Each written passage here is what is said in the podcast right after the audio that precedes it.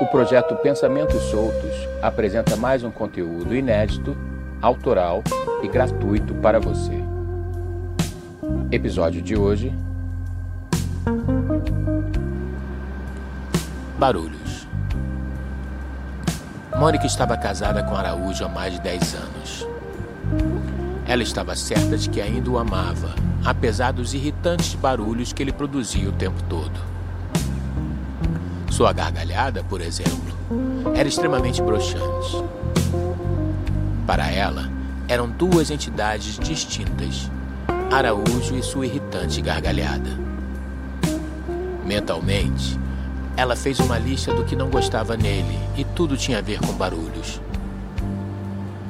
Primeiro item de sua lista era a estranha capacidade de Araújo de produzir arrotos dos mais variados tipos calibres e tonalidades.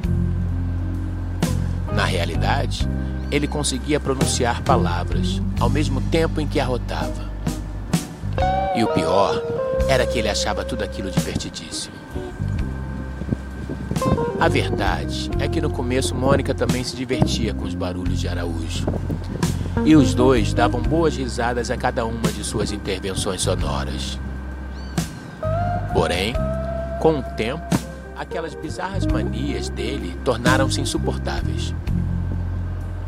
Mônica listou também os sons que Araújo produzia enquanto bebia água ou qualquer outro líquido. Era um barulho implicante, mal educado e fora de contexto.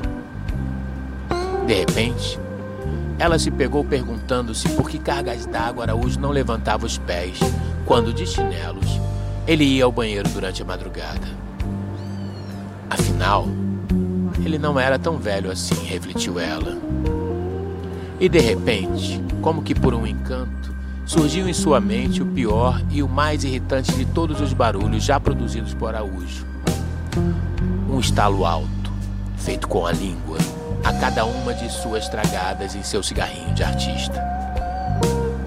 Mônica achava tudo aquilo muito old school. Não só o barulho, mas também e principalmente o fato dele ainda fumar maconha com quase 50 anos.